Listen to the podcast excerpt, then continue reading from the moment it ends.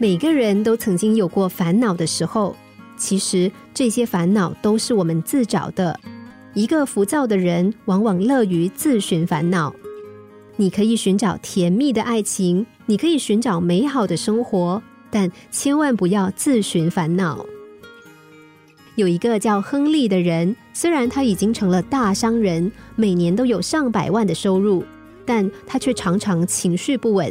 因为他心里总是提防着周围的人，包括自己的助理和家人，于是他的心里产生许多莫名其妙的烦恼，他很痛苦。有一天，他的一位好朋友真诚的对他说：“亨利，相信人总比怀疑人更让人心绪安宁。”这句话深深的打动了亨利，他这么做了。从相信这位朋友开始。他发现自己的烦恼每天都在减少。一个人在心绪不定的情形下工作，效率自然不会高。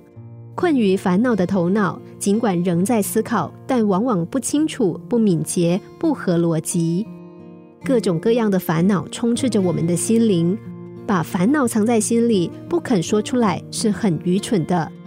内心有烦恼，应该要尽量坦白的说出来，这样不但可以给自己从心理上找到一条出路，而且有助于恢复头脑的理智，把不必要的烦恼除去，同时找出消除烦恼的方法。怎么样才能够淡化或者是化解烦恼呢？不妨试试看换位思考。俗话说：“旁观者清，当局者迷。”如果你正处在烦恼之中，不妨做一下自己的旁观者，另外也从时间的角度来考虑一下，心理的感受程度可能会大大的减轻。比如受到了批评，面子很过不去，心里难以承受，不妨想一下，三天后、一星期后，甚至是一个月后，谁还会把它当一回事呢？烦恼就像天空中的一片乌云，如果你的心里是一片晴空。那么烦恼就不会对你有丝毫的影响。